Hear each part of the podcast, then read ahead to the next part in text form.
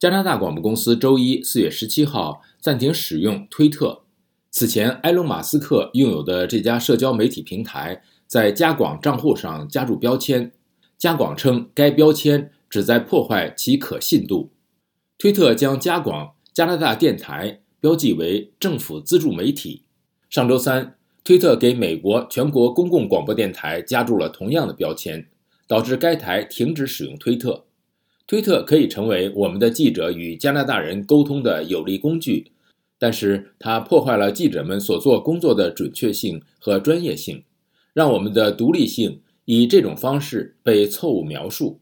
加拿大广播公司发言人里昂·马尔在周一下午宣布这一变化的声明中说：“因此，我们将暂停在我们的公司推特账户以及所有加广和加拿大广播电台新闻相关账户上的活动。”加广的声明说，加广已致函推特，要求该公司重新审议这一指定。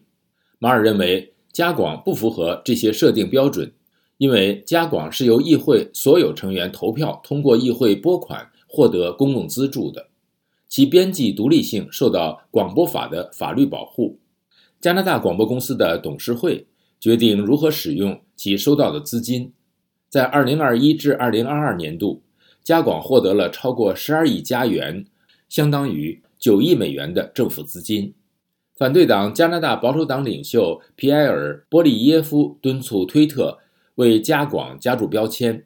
加拿大总理贾斯汀·特鲁多批评波利耶夫，称这是对加拿大一个根本基础机构的攻击。推特最初将美国全国公共广播电台的主要账户标记为国家附属媒体。该术语也用于识别受俄罗斯和中国等威权政府控制或严重影响的媒体机构。推特后来将标签改为政府资助媒体，但是对全国公共广播电台来说，该台只是依赖政府提供一小部分资金。这一标签仍然具有误导性。针对为什么加此标签以及是否会删除或更改的置评请求，推特以一份。自动生成的电邮作出回应。与其任何竞争对手相比，推特一再表示其用户加入它更多的是为了跟踪时事，这使得它成为新闻媒体分享其报道有吸引力的地方。这使推特更有必要来打击错误信息的传播。